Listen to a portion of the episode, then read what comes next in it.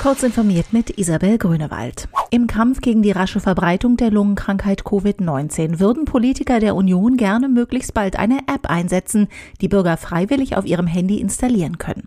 Sie soll wie eine Art digitales Tagebuch funktionieren und, falls sein Besitzer positiv auf das Coronavirus getestet wird, automatisch anonymisierte Hinweise an alle Menschen versenden, die in den zurückliegenden zwei Wochen mit ihm Kontakt hatten. Der Bundesbeauftragte für den Datenschutz Ulrich Kelber hatte dem Handelsblatt gesagt, wenn wenn die Nutzer ihre freiwillige Einwilligung zur Datenverarbeitung geben, könnte eine solche technische Lösung zur Identifikation von Infektionsketten ein sinnvoller Beitrag zur Krisenbewältigung sein. Die Deutsche Telekom und die Gewerkschaft Verdi haben sich in Tarifgesprächen auf höhere Gehälter und längeren Kündigungsschutz geeinigt. Vor dem Hintergrund der Corona-Krise hätten sich beide Seiten in Rekordzeit auf einen Tarifabschluss verständigt, teilten Verdi und Telekom gemeinsam mit.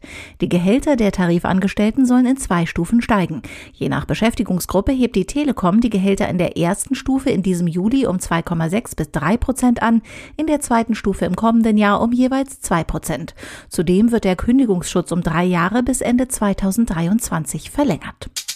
Der Chip-Hersteller Infineon hat einen Großauftrag zur Lieferung von Teilen für Beatmungsgeräte erhalten.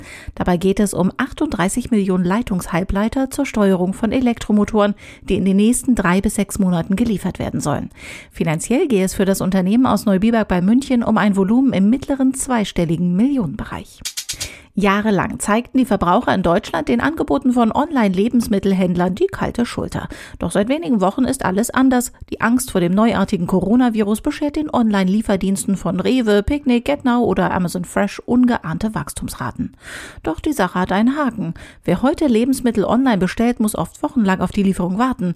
Die Zustellslots sind teilweise bis zu 14 Tage im Voraus ausgebucht.